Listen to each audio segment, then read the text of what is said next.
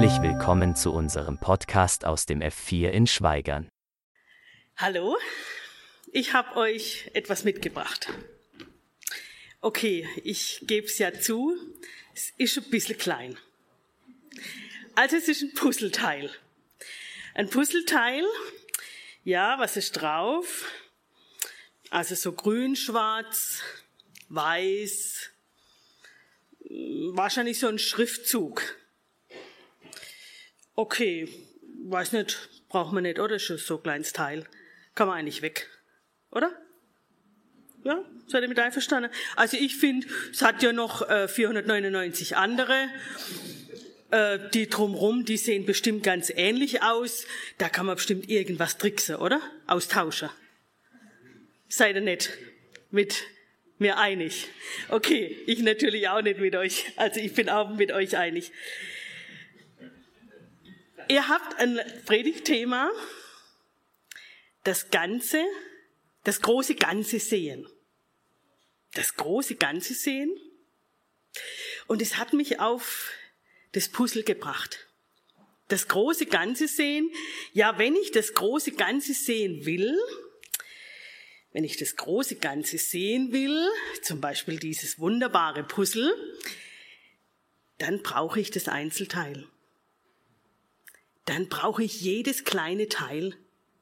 Und sei es noch so ähnlich wie das Ding nebendran, rechts, links, oben, unten. Ich brauche jedes Teil und ich sage es euch ganz ehrlich, habe mir wirklich überlegt, nehme ich das Teil jetzt mit, weil es ist original aus dieser Kiste. Und ich habe gedacht, nee, so weit sind wir noch nicht. Ähm, ich habe gedacht, also wenn ich das verliere, das wird mich richtig ärgern. Das wird mich richtig ärgern, das einzelne Puzzleteil zu verlieren. Denn dieses Einzelne, das sieht man ja, wenn das nicht mehr da ist. Das, das wird deutlich. Da fehlt was, da fehlt ein Bildausschnitt. Und das Große, das Größte beginnt ganz klein. Das große Ganze sehen ist die Predigtreihe. Jesus und seine Mütter. Das große Ganze sehen. Und ich habe mir überlegt, ja, was ist denn das große Ganze? Was ist denn das eigentlich? Das große Ganze. Im Stammbaum von Jesus, da lesen wir im ersten Vers in Matthäus 1, Verzeichnis der Vorfahren von Jesus Christus, dem Sohn Davids und dem Sohn Abrahams. Das scheint ja einfach so eine Aufzählung zu sein von Personen. Aber was hat's denn da mit diesen Personen auf sich? Mit Abraham, beginnt eine ganz besondere Segensgeschichte. In dir sollen gesegnet sein alle Völker der Erde. Und David, der König für die Ewigkeit, auf diesem Königtum will ich aufbauen. Und dann der Höhepunkt in Jesus. Und in Epheser 1 heißt, wir sind gesegnet in Jesus Christus mit jedem geistlichen Segen in der Himmelswelt. Das große Ganze, habe ich mir gedacht, das große Ganze ist der Segen. Der Segen Gottes in Jesus Christus für diese Welt. Das große Bild ist der Segen Gottes in Jesus Christus für uns, für unsere Welt. Und mit Segen, da ist gemeint Gottes unverdiente und unverdienbare Zuwendung, auch Gnade genannt. Segen, das heißt seine Erlösung, seine ewige Zukunft. Das große Bild ist Gottes Segen in Jesus für dich und mich, für die ganze Welt. Ja, und was ist dann das Puzzleteil? Was ist das kleine Einzelteil? Das kleine, das ist ein Leben. Mein Leben. Dein Leben. Ein Leben, eins von im Moment knapp acht Milliarden. Ein Leben. mit den großen existenziellen Fragen. Wer bin ich? Wohin gehöre ich? Welche Bedeutung hat mein Leben? Welchen Sinn hat mein Leben? Das kleine Puzzleteil ist ein Leben. Und so, um so ein Leben geht's heute Abend. Um ein kleines Puzzleteil in der Segensgeschichte Gottes. Eine Frau aus dem Stammbaum Jesu, Ruth. Und ich möchte mit euch heute Abend entdecken, wie Gott seine Segensgeschichte mit ihrem Leben geschrieben hat. Ja, wie sie überhaupt in die Segensgeschichte Gottes hineinkam, hineingenommen wurde, wie sie dazugehört und einfach nicht mehr wegzudenken ist. Sie darf nicht fehlen. Die Segensgeschichte Gottes mit Ruth. Und die beginnt nicht damit, dass sie in einer besonders gläubigen Familie aufgewachsen ist oder dass sie vielleicht eine große Vision hatte, die sie für Gott verwirklichen wollte. Nein. Ruth ist aufgewachsen in Jordanien. Also damals hieß noch ein bisschen anders, damals hieß Moab. Aber das war ungefähr in der Gegend des heutigen Jordanien. Östlich vom Toten Meer. Und sie lebt dort als junge Frau und betet wie ihre anderen Landsleute Götzenfiguren an. Eines Tages, da zieht eine fremde Familie in ihre Gegend. Ha, das sind eigentlich Leute aus dem verfeindeten Israel. Die haben ihre Heimat Bethlehem verlassen. Bethlehem, Haus des Brotes übersetzt. Ja, aber im Haus des Brotes war kein Brot mehr. Und deshalb sind sie nach Moab gekommen. Sie lassen sich in der Gegend nieder, wo Ruth wohnt. Und da beginnt die Segensgeschichte für Ruth. Sie beginnt eigentlich auf einem dunklen Hintergrund. Ruth lernt diese Familie kennen, den Elimelech und seine Frau Noomi und die beiden Söhne Machlon und Kilion. Ruth beobachtet diese Familie genau. Die sind irgendwie interessant. Sie beobachtet sie nicht nur mit Misstrauen, sondern mit wachsendem Interesse. Die leben anders, die denken anders, ja vor allen Dingen, die glauben anders. Die glauben an einen anderen Gott, an einen, den sie für lebendig halten, den Gott Israels. Ruth ist beeindruckt Sie hört zu, sie lernt und erfährt trotz aller Begrenztheit von dieser Frau, von Noomi, Segen. Ruth überwindet die Mauern des Misstrauens und sie überwindet auch die Mauern der Völkerfeindschaft. Sie baut eine Freundschaft auf zu dieser Familie. Freundschaft, das bedeutet eigentlich der Name Ruth. Sie baut eine Freundschaft und Verbundenheit auf. Ja, noch mehr, eines Tages, da heiratet sie sogar einen dieser Söhne, den Machlon. Die Zukunft steht verheißungsvoll vor ihnen.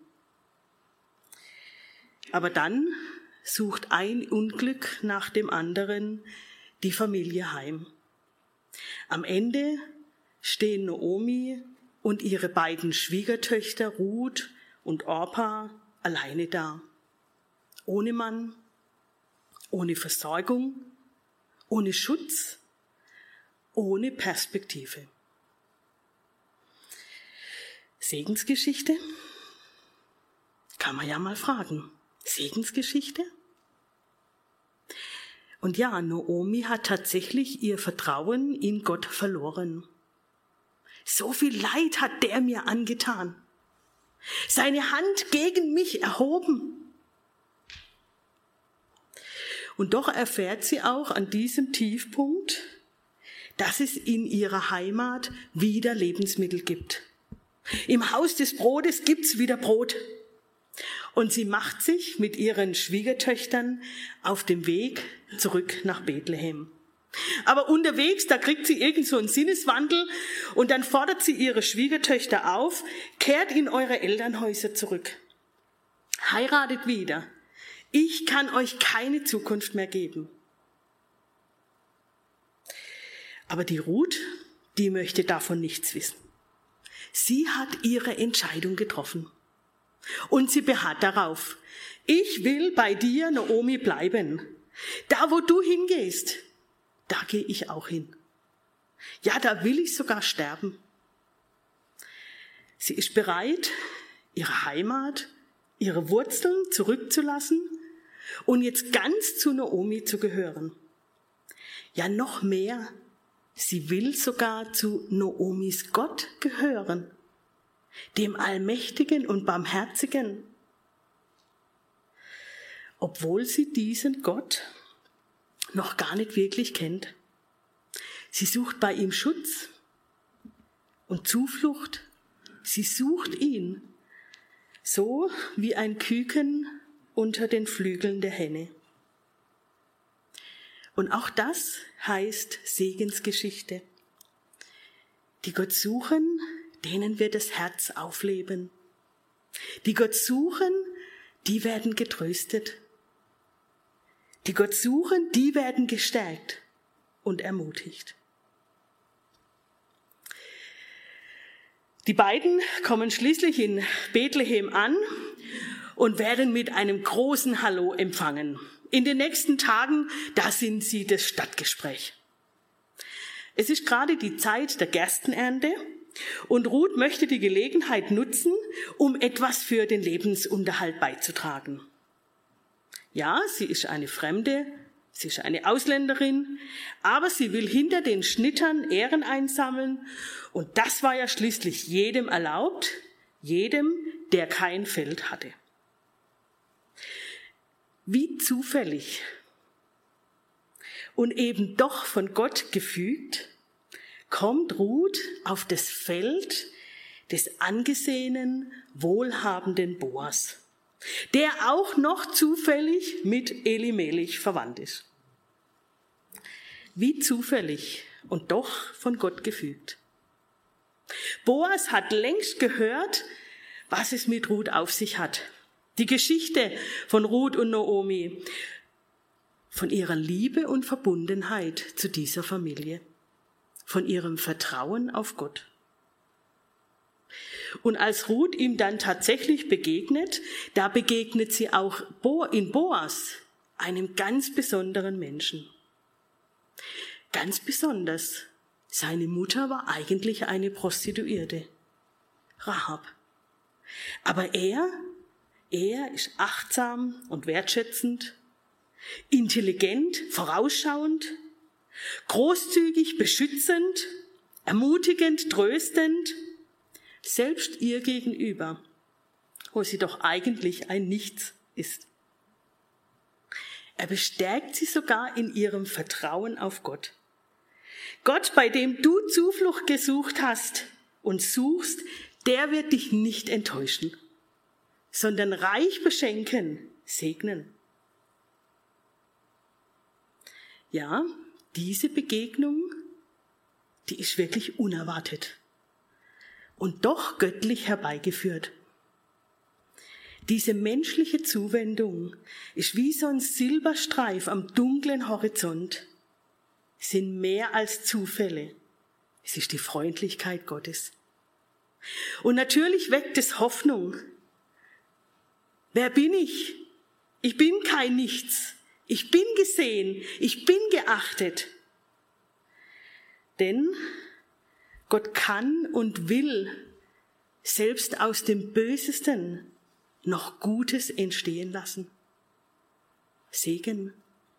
Selbst aus dem Bösesten kann und will Gott Gutes entstehen lassen.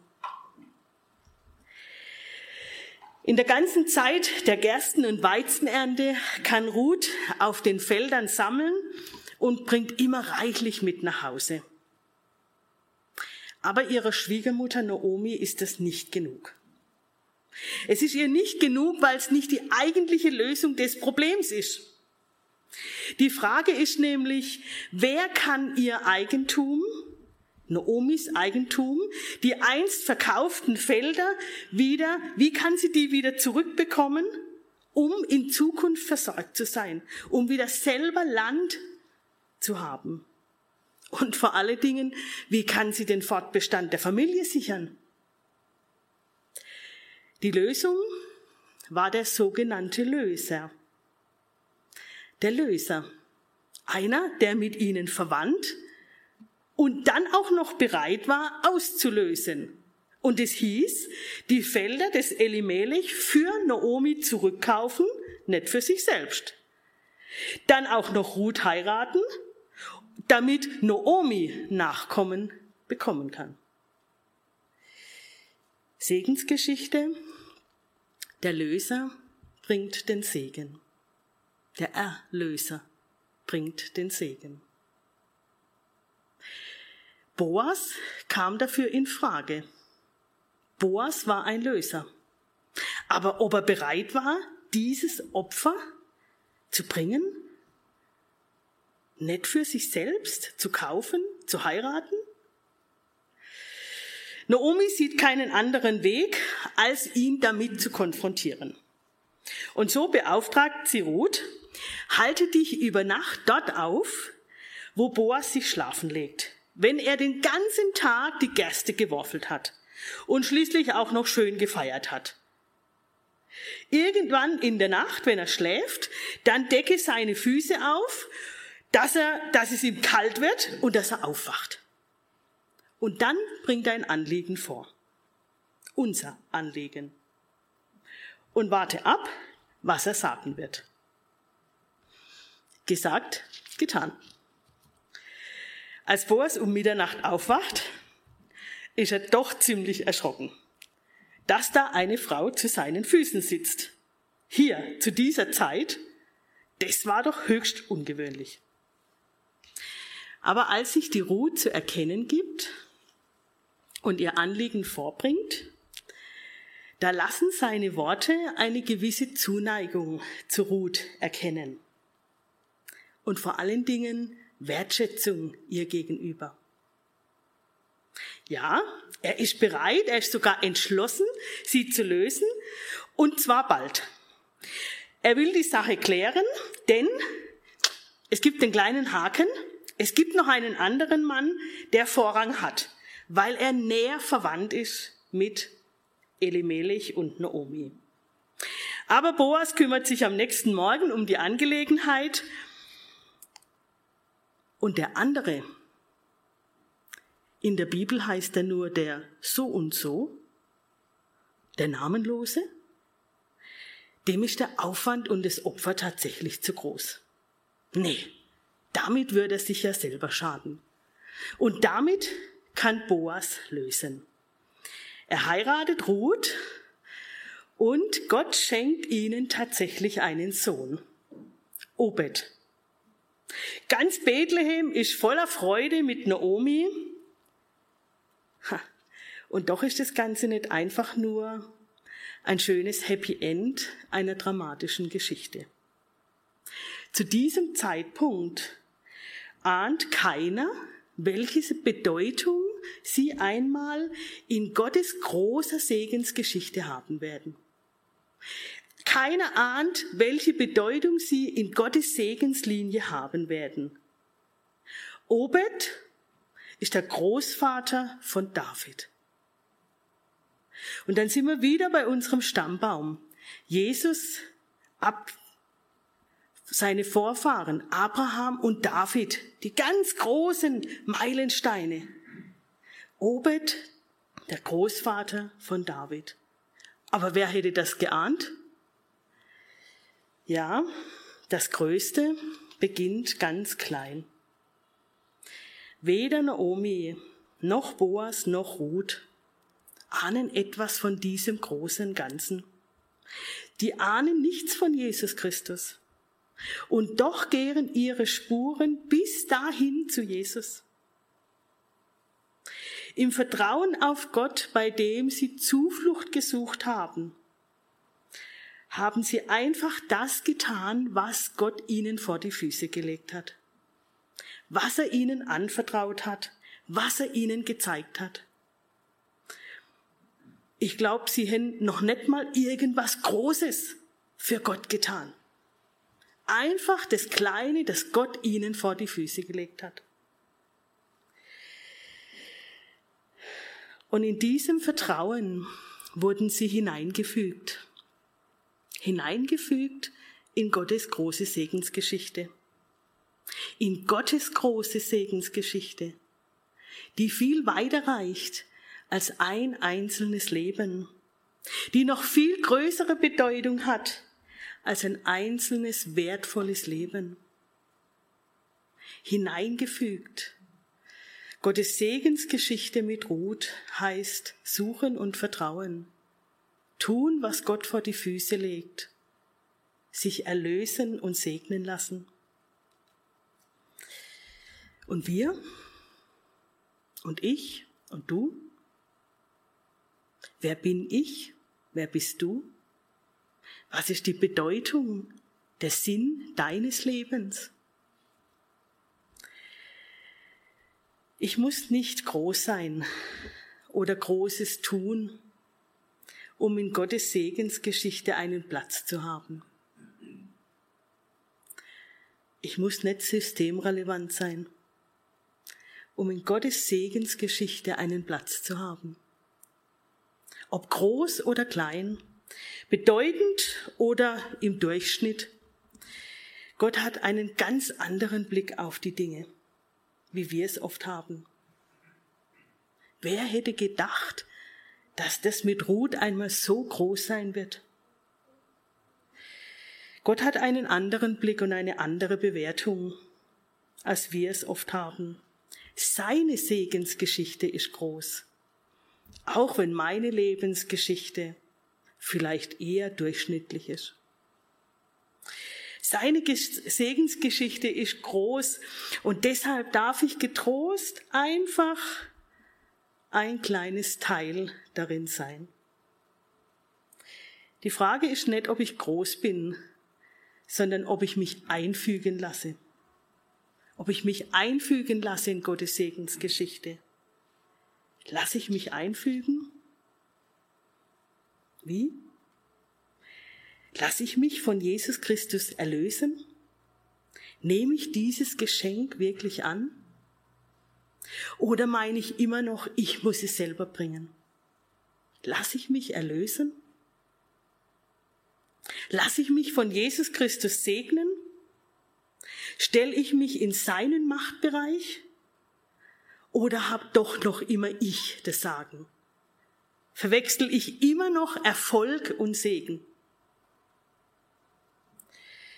Lasse ich mich von Jesus Christus leiten und gebrauchen? Oder gebrauche ich ihn für meine Projekte? In Gottes Segensgeschichte ist Platz für dich und mich. Bist du dabei? Das Größte beginnt ganz klein. Ich möchte uns einen Moment Zeit geben, wo wir Gott diese Frage beantworten können. Lass du dich einfügen? Darf ich dich erlösen? Darf ich dich segnen und gebrauchen?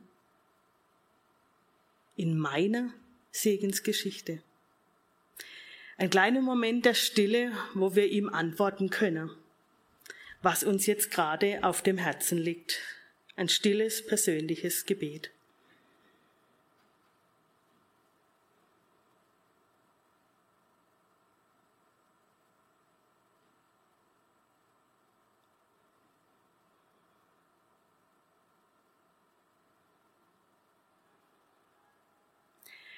Jesus Christus, danke. Deine Gedanken sind viel größer. Deine Segensgeschichte ist viel größer, als wir denken und erahnen. Aber wie wunderbar, dass du uns mit hineinnehmen willst. Und dass nicht wir groß sein müssen, sondern du bist groß. Und du fügst uns hinein, wenn wir das möchten. Danke dafür. Danke für deine Erlösung, für deine Zuwendung, für deine Liebe. Amen.